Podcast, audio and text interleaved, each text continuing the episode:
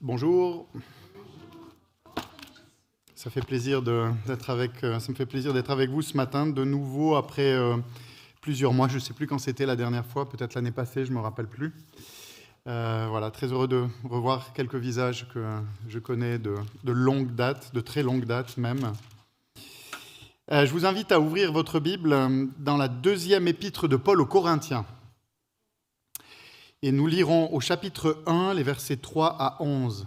2 Corinthiens 1, 3 à 11. Est-ce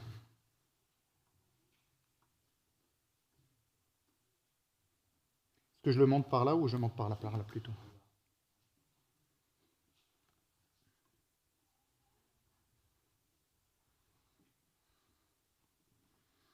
Voilà, 2 Corinthiens chapitre 1 à partir du verset 3.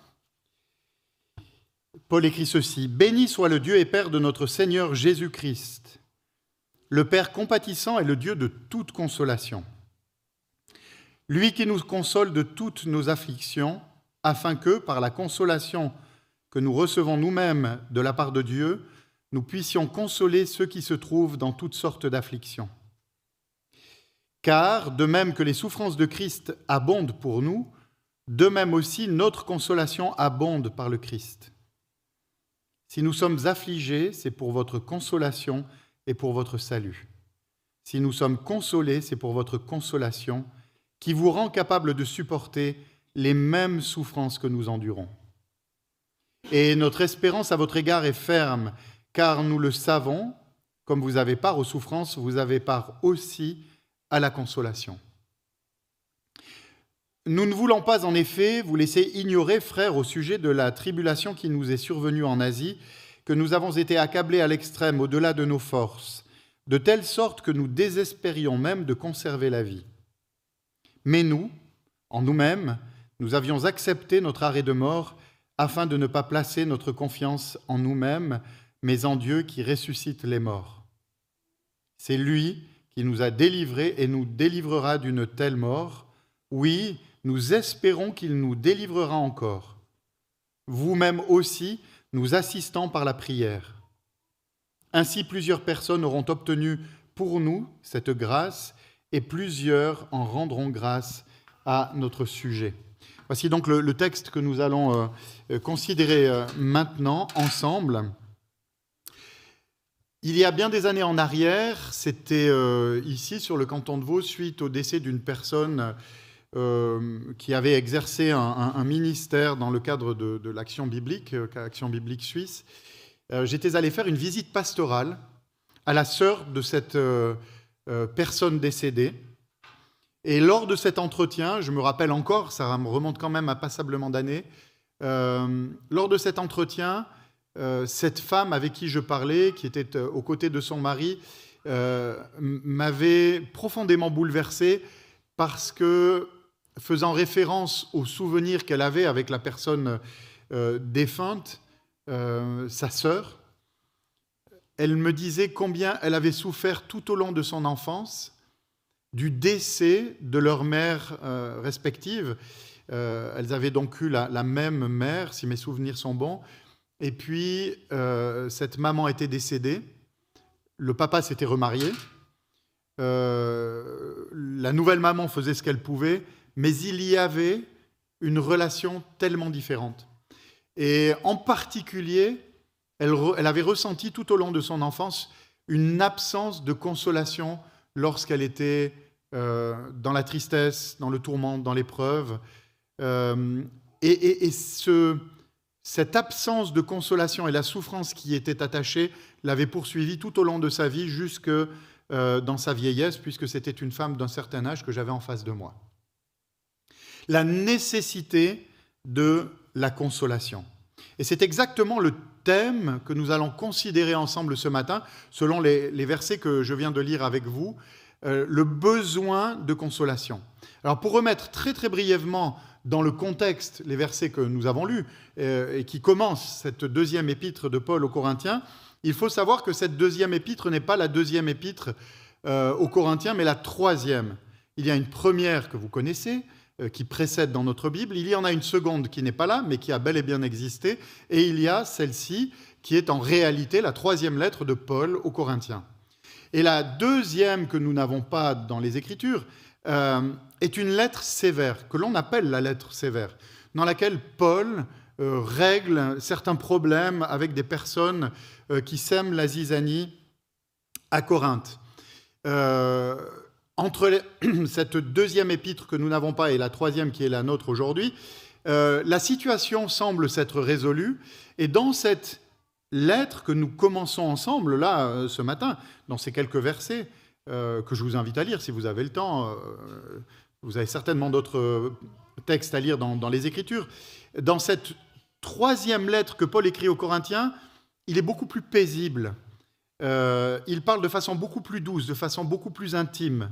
On pourrait même dire que quelque part, il brise la cuirasse ou la carapace qui est la sienne et il fait part de ses luttes, il fait part de ses souffrances, et il fait part surtout du profond besoin de consolation, euh, de ce profond besoin qui fut le sien et celui de ses compagnons, et qui est encore le sien au moment où il écrit. Et c'est le maître mot, euh, non seulement de ce texte, puisque le mot consolation arrive pas moins de neuf fois dans ces versets, mais c'est aussi un des maîtres mots de l'épître en elle-même, euh, puisqu'on retrouve le mot consolation, ou en tout cas des mots euh, proches de celui-ci, de la même famille, 28 fois. 28 fois. Donc c'est très intéressant de se pencher sur ce premier texte qui nous parle de la consolation. J'y reviendrai au cours de cette prédication, mais l'idée de consolation qui est contenue dans ces versets signifie, ou le sens original signifie se tenir près de quelqu'un. Euh, et cela ne nous est bien évidemment pas inconnu dans notre vie, puisque nous avons besoin d'être consolés, nous avons souvent besoin, nous avons eu, nous avons et nous aurons besoin d'avoir quelqu'un qui se tient auprès de nous. Qui que nous soyons, quel que soit notre âge, notre expérience, chacun de nous, à un moment donné, à des moments donnés euh, de son existence, de ses circonstances, tout aussi courageux qu'il soit, que nous soyons, expérimenté, solide, mûr, nous avons besoin d'avoir quelqu'un qui est à côté, qui chemine à côté. Euh, j'ai presque envie de dire qui nous porte aussi parfois. Et voilà donc, chers frères et sœurs, parce que nous sommes faibles, euh, parce que nous sommes limités, parce que quelque part nous sommes un peu comme des enfants parfois euh, tristes, malheureux, désemparés, peut-être des fois désespérés, nous avons besoin, dans un monde qui est quand même tragique, qui est tragique, qui est même impitoyable euh, à bien des égards, nous avons besoin de cette consolation. Et Paul nous présente Dieu comme étant le Dieu qui console. Et c'est ce que nous allons voir donc ensemble ce matin, le Dieu de toute consolation. Alors je vous propose le parcours suivant, c'est que tout d'abord nous allons parler des épreuves de l'apôtre Paul. Paul affligé au-delà de toute mesure. Ça c'est la première chose. Ensuite nous verrons vraiment le Dieu qui console, et nous le verrons dans, sa personne trine, hein, euh, le Père, le Fils et l'Esprit. Et enfin, et de façon très intéressante, euh, le fruit ou les fruits de la consolation. Parce que si Dieu nous console, euh, ce n'est pas pour rien, et nous allons le découvrir ensemble. Donc Paul, tout d'abord, affligé au-delà de toute mesure, ce sont les versets 8 à 10. Alors c'est intéressant parce que dans le passage, donc, euh, c'est à la fin que Paul fait référence aux épreuves dont il a été l'objet euh, jusque-là. Alors est-ce que c'est un court laps de temps? Est-ce que c'est quelque chose de plus long? C'est difficile à dire, mais les expressions que l'apôtre utilise euh, nous en disent long des souffrances intérieures extérieurs qui assaillirent l'apôtre, mais aussi ses compagnons. Et je cite, Nous avons été accablés à l'extrême, au-delà de nos forces. Nous désespérions de conserver la vie. Nous avions accepté même notre arrêt de mort. Donc ça vous laisse imaginer un peu les, difficultés, les épreuves par lesquelles euh, l'apôtre et les siens sont passés. Paul va même jusqu'à dire que l'unique espoir qui était parfois le leur c'était de se confier dans la certitude que s'ils mouraient, au pluriel, eh bien Dieu les ressusciterait des morts au temps voulu. Donc c'est vous dire vraiment la, profondeur du désespoir, si tant est qu'on puisse utiliser ce mot, qui fut euh, celui de Paul et de ses amis. Alors, est-ce qu'on en sait un peu plus de, ces épreuves euh, terribles que l'apôtre a dû supporter Est-ce que c'était euh, euh, la persécution massive de la part des, Juifs? Vous savez que quand Paul visitait une ville, il s'arrêtait d'abord dans une synagogue, s'il y en avait une, pour enseigner l'Évangile, pour présenter le Messie aux Juifs. Et en règle générale, certains se convertissaient, beaucoup euh, résistaient et le persécutaient. Alors est-ce que c'était la résistance permanente, perpétuelle des Juifs? Euh, Est-ce qu'il est question de la révolte des marchands d'Éphèse qui ont voulu tuer Paul et ses compagnons? Est-ce que c'est les deux à la fois? Très difficile à dire, mais une chose est certaine, c'est qu'un danger mortel qui ne cessa apparemment pas durant tout le ministère de l'apôtre Paul, euh, était là. Au verset 11, il écrit euh, qu'il, c'est pour, vous montrer la, notion vraiment d'un danger permanent, continuel, il écrit qu'il continuera encore de compter euh, sur le secours divin pour être délivré de ce danger. Alors on peut rentrer un peu plus dans le détail hein, par rapport aux, souffrances de, euh, de l'apôtre, ces souffrances qui émaillèrent son ministère, puisque au chapitre 11, dans les versets 23 à 26, il nous dit ceci. Et là, ça vous laisse imaginer que le ministère apostolique n'était pas de tout repos. Euh, on aimerait bien avoir la foi de l'apôtre Paul, mais ce ministère ne fut pas de tout repos. Au contraire, voici ce qu'il nous en dit. Souvent en danger de mort Cinq fois j'ai reçu des Juifs, quarante coups moins un. Trois fois j'ai été battu de verge. Une fois j'ai été lapidé. Trois fois j'ai fait naufrage. J'ai passé un jour et une nuit dans l'abîme. Souvent en voyage, exposé au danger des fleuves, au danger des brigands, au danger de la part de mes compatriotes, au danger de la part des païens, au danger de la ville, au danger du désert, au danger de la mer, au danger parmi les faux frères, au travail et à la peine, souvent dans l'éveil, dans la faim et dans la soif, souvent dans les jeûnes, dans le froid et le dénuement.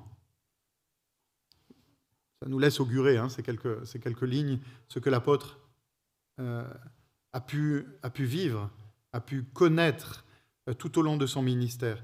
Et comme il le précise au verset 5, ces souffrances furent sinon aussi intenses, du moins en tout cas similaires dans leur nature à celle de son Sauveur Jésus-Christ.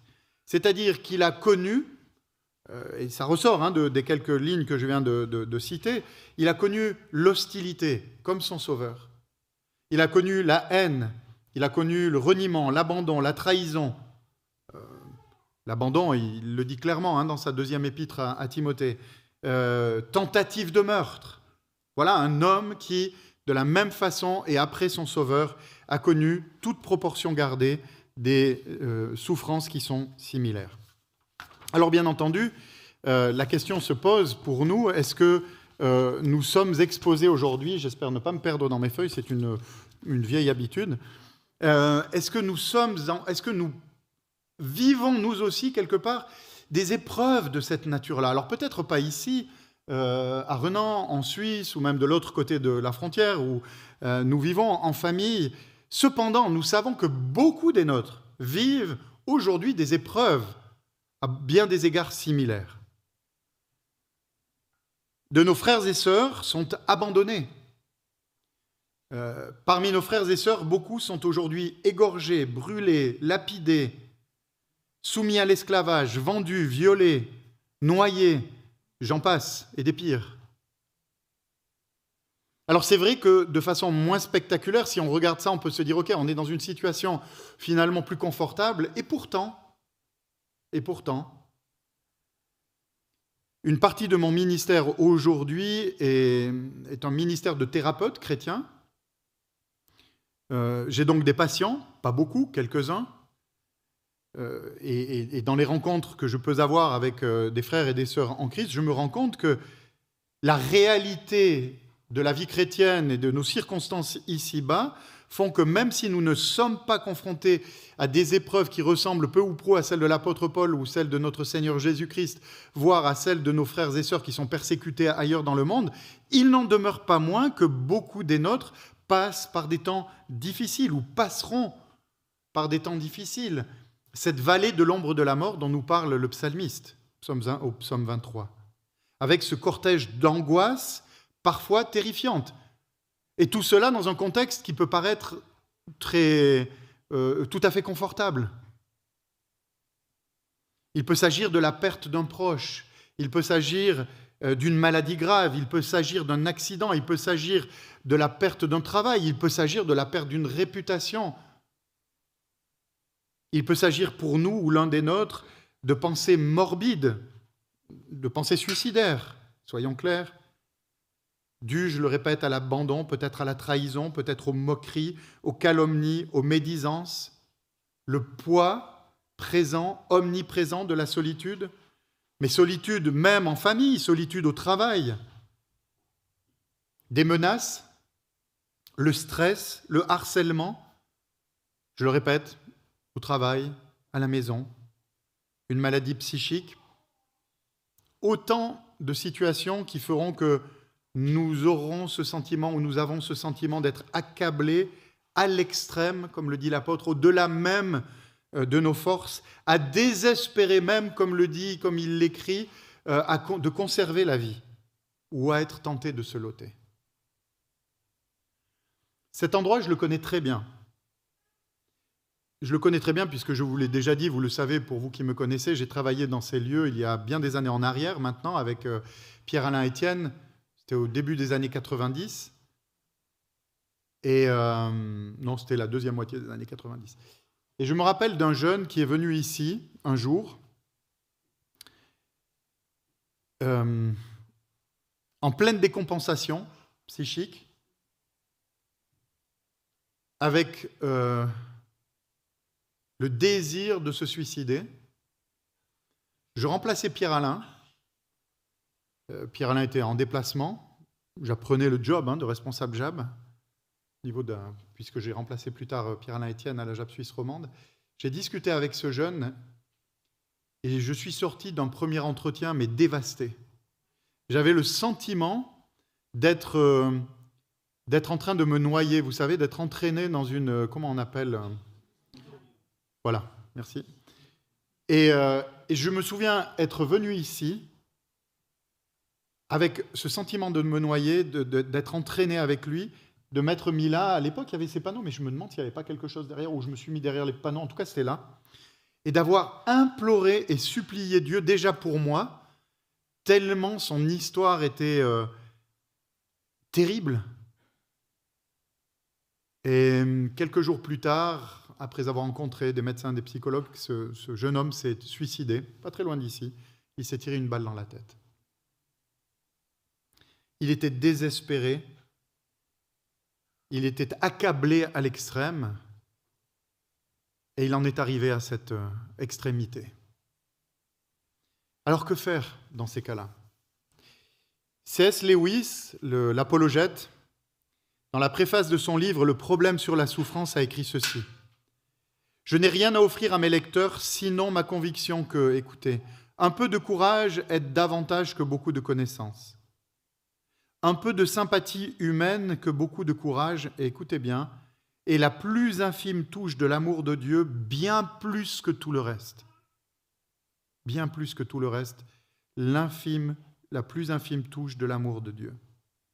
Et c'est exactement ce que Paul expérimenta dans les circonstances auxquelles il fait référence dans ce passage. Dans ces moments d'indicible souffrance, le secours qui descendit du Dieu des cieux, du Père des Lumières, eh bien, ce fut la source de consolation ultime, celle dont il avait besoin, celle qu'il reçut dans ces moments-là. Et nous allons en parler maintenant. Nous allons parler, parce que c'est le but de ce, passage, euh, de cette introduction à cette magnifique deuxième épître aux Corinthiens, c'est le but de rencontrer finalement le Dieu qui console. Et nous allons donc le voir dans les versets 3 à 6.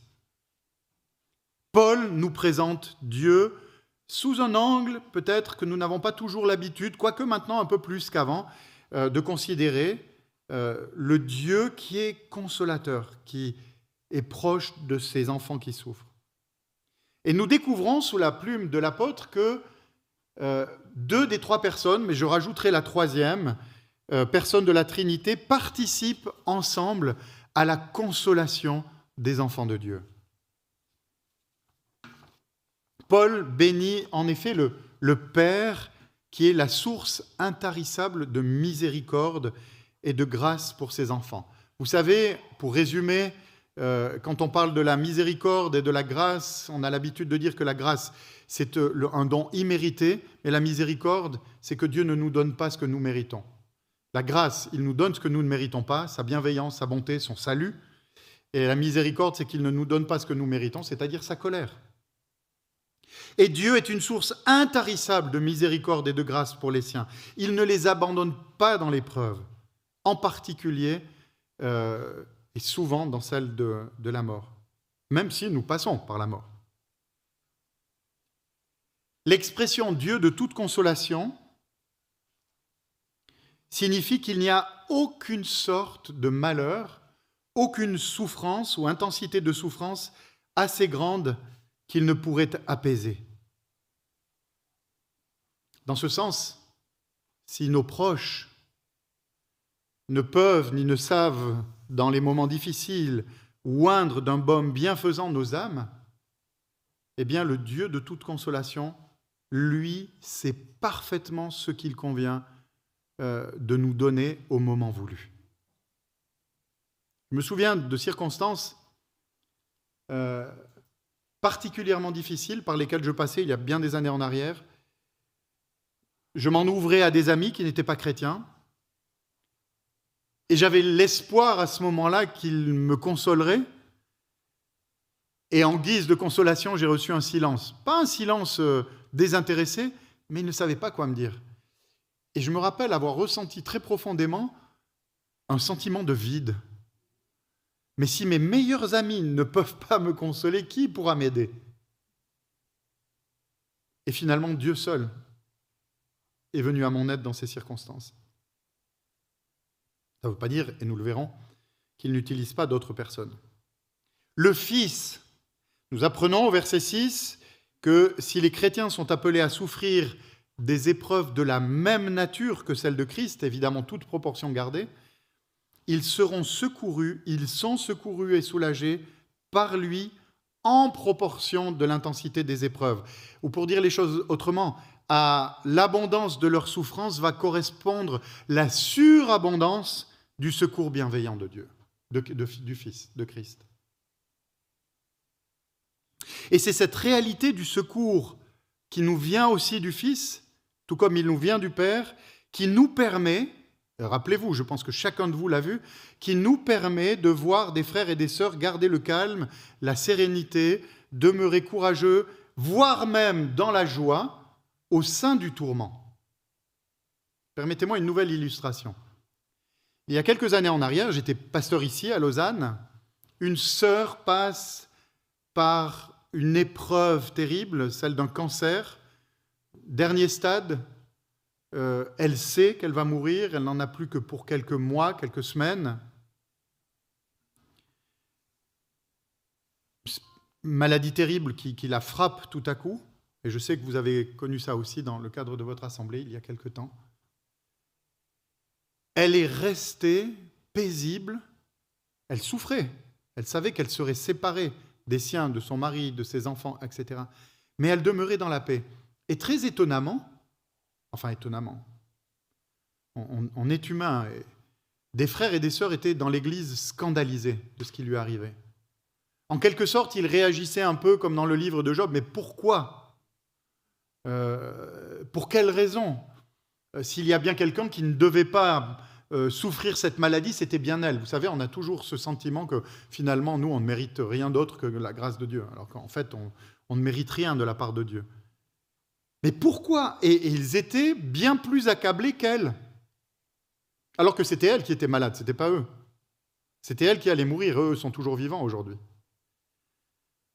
Et il m'a fallu, en tant que pasteur, avec euh, mes, frères anciens, expliquer à ses frères et sœurs qu'elle recevait en proportion de l'épreuve qui était la sienne. Dieu la secourait. Dieu lui donnait au moment voulu les grâces dont elle avait besoin pour continuer son cheminement jusqu'au moment où il la recevrait dans sa présence. Mais que eux euh, n'avaient pas besoin, eux n'avaient pas besoin de, cette source de grâce dont elle avait besoin, elle, ils en avaient besoin d'une autre pour pouvoir prier pour elle et supporter la maladie de leur sœur. Mais vous voyez, c'est souvent dans la souffrance de nos frères et sœurs qui parfois nous étonne parce que c'est une souffrance dans laquelle Dieu secourt que nous voyons cette œuvre de surabondance du secours dans l'abondance de l'épreuve. Vous me suivez tous?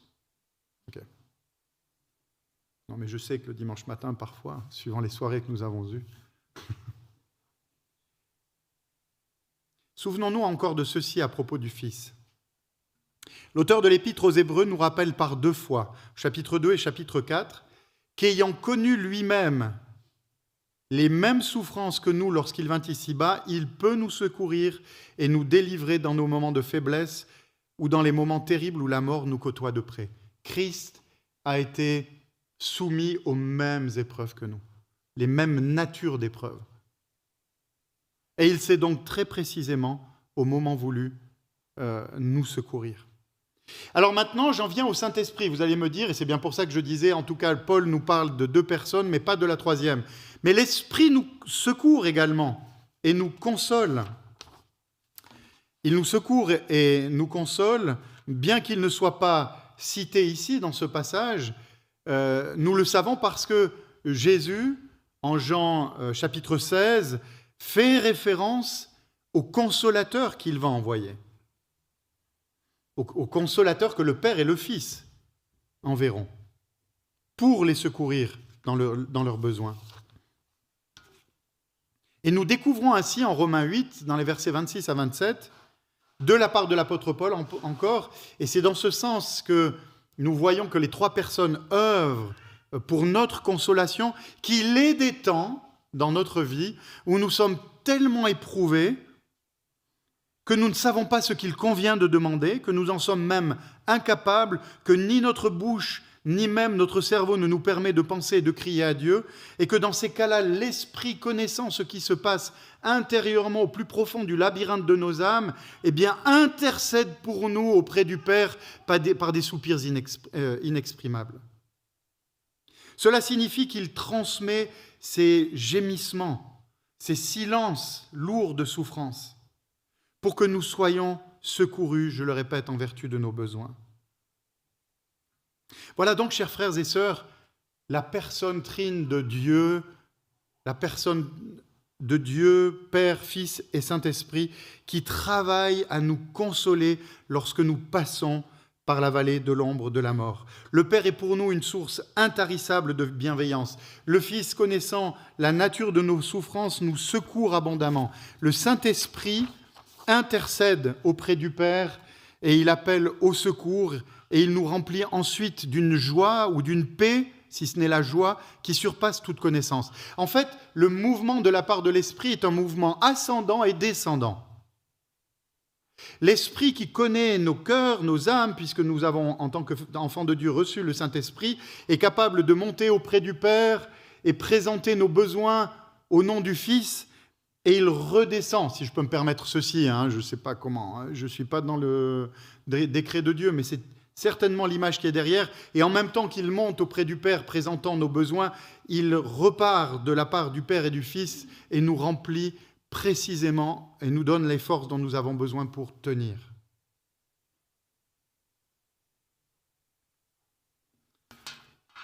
Avant de voir un autre acteur qui nous secourt et qui nous aide, qui travaille à notre consolation, j'aimerais encore dire ceci, mais je parle de consolation, mais de quelle nature? J'ai parlé de paix, euh, voire même de joie, mais de quelle nature exacte est cette consolation?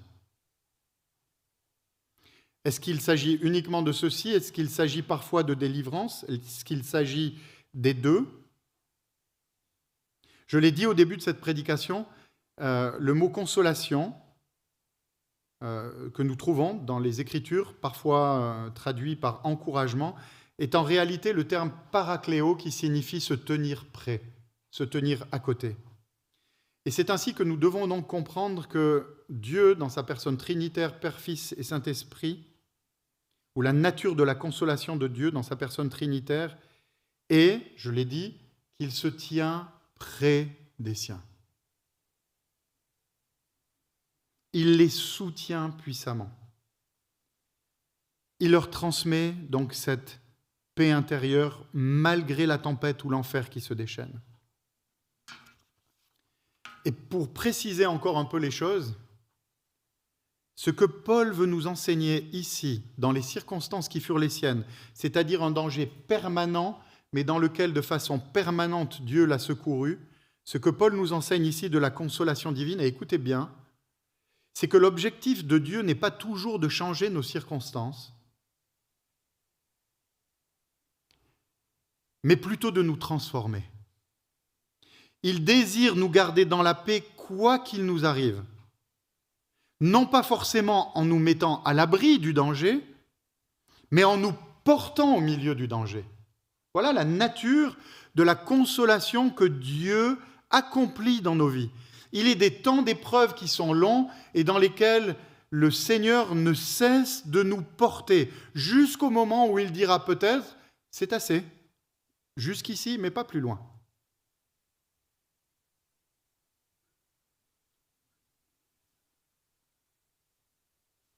Maintenant, j'aimerais voir avec vous, avec l'apôtre Paul et avec vous, euh, un autre acteur qui console.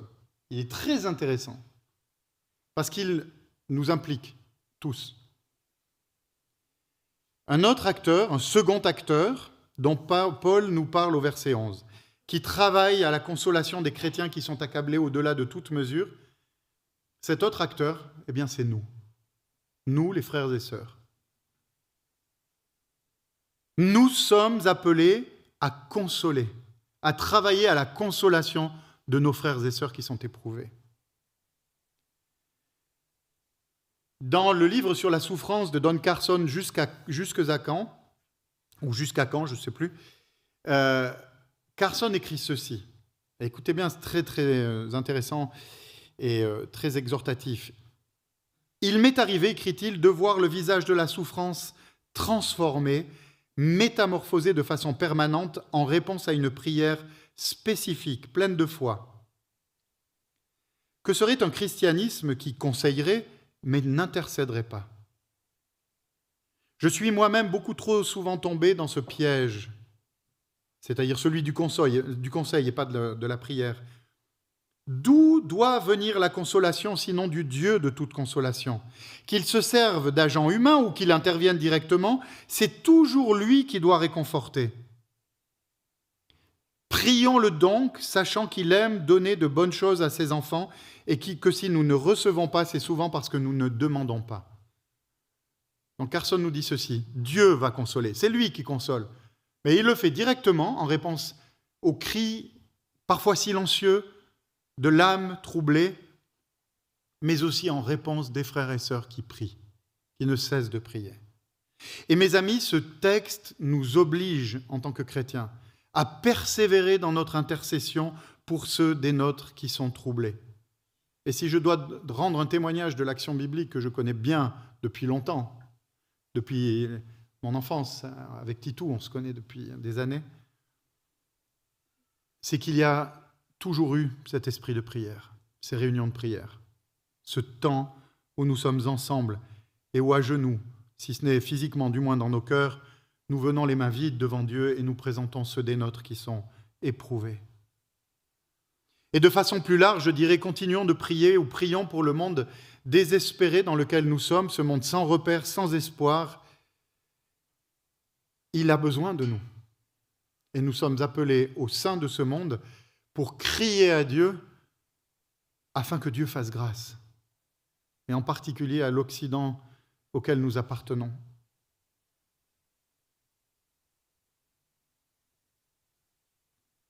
Permettez-moi maintenant de venir au dernier de ces trois points, assez étonnant, mais extraordinaire, c'est les fruits de la consolation divine, les versets 4 à 7, ça sera plus court.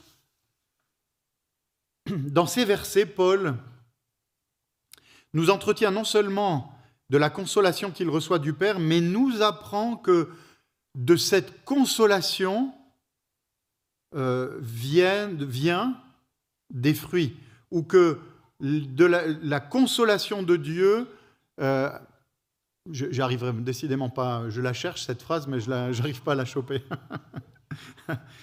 la consolation que nous recevons de Dieu a des conséquences concrètes, des fruits très particuliers pour lesquels nous pouvons véritablement louer Dieu. Et il y en a au moins, vous pourrez en trouver plus si vous le désirez, il y en a au moins trois.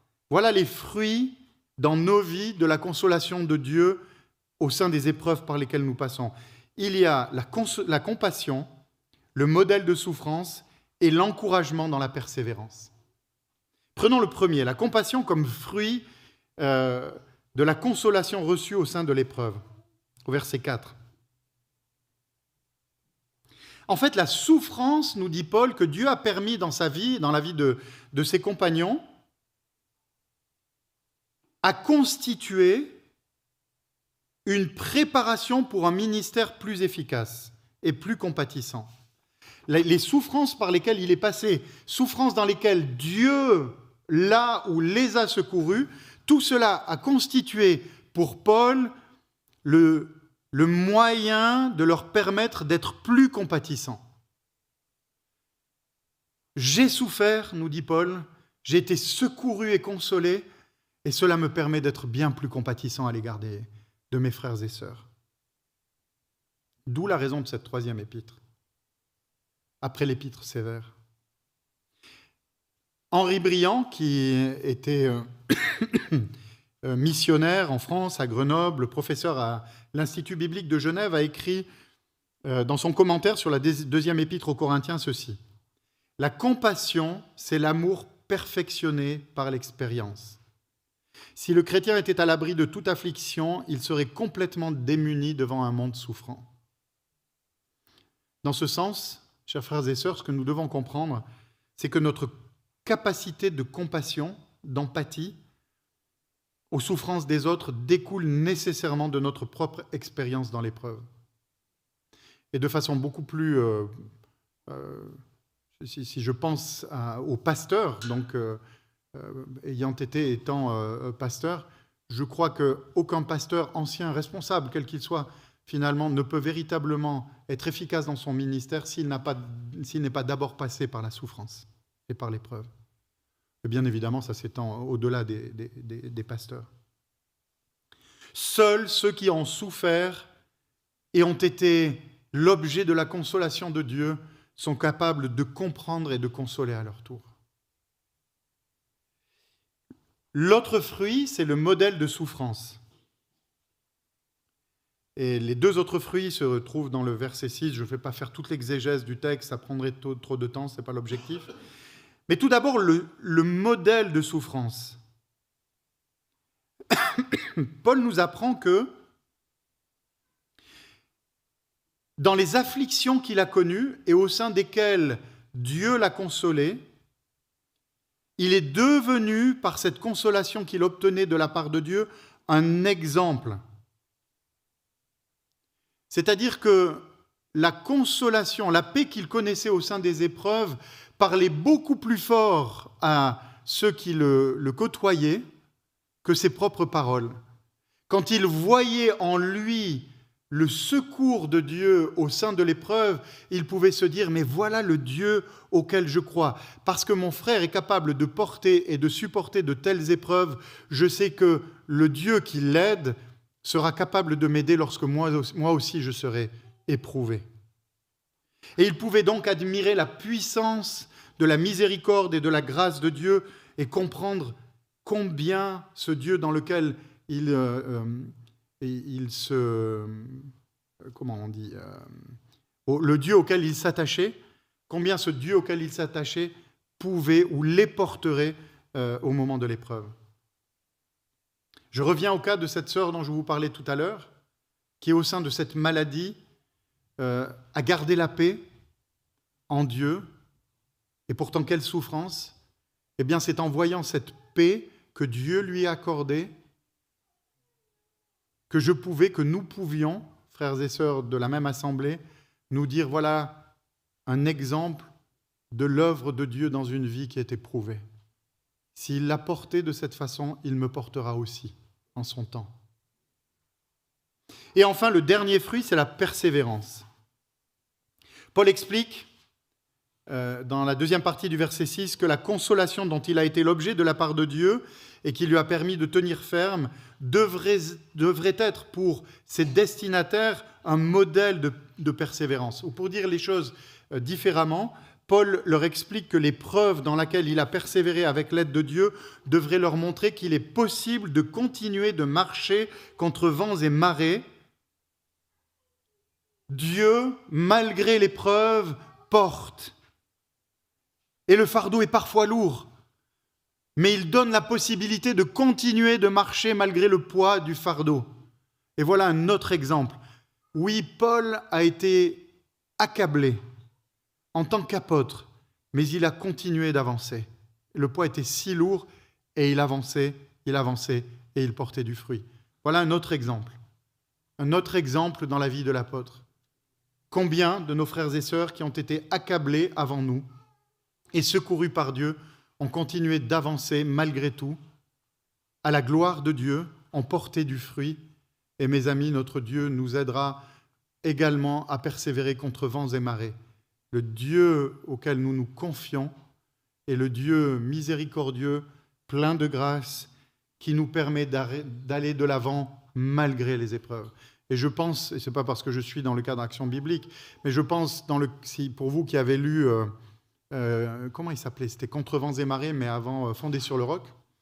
Hugh Edward Alexander, le fondateur de l'action biblique, a été très éprouvé dans sa vie, et en particulier euh, au, tout début de son ministère, il avait été arrêté euh, euh, par la police. Enfin, il y avait toutes sortes de choses qui lui étaient arrivées et il a continué de persévérer malgré tout. Et pourtant, cette épreuve fut ô combien difficile. Comme ça, ça vous permet d'aller à la maison de la Bible et de racheter le, le bouquin ou de le lire si jamais. pardon? Ouais, je pense qu'il existe. J'en sais rien en fait. Donc voilà, chers frères et sœurs, euh, ces, trois magnifiques fruits que Dieu nous accorde euh, dans sa miséricorde. Nous avons découvert ce matin que nos souffrances, que la vallée de l'ombre de la mort au travers de laquelle nous sommes et nous serons appelés à, passer, est non seulement un temps au cours duquel nous expérimentons la consolation divine la réalité de la présence du Dieu qui nous porte, qui marche à côté de nous. Mais nous avons vu que ces épreuves, ces temps, cette vallée de l'ombre de la mort est aussi un moment, parce que Dieu chemine au travers de, à côté de nous et nous porte, est aussi un moment ou une occasion d'apprendre, d'apprendre la compassion, d'apprendre l'empathie, d'apprendre la miséricorde, d'apprendre le don de soi pour consoler à notre tour ceux qui sont à côté de nous et qui sont ou qui seront éprouvés.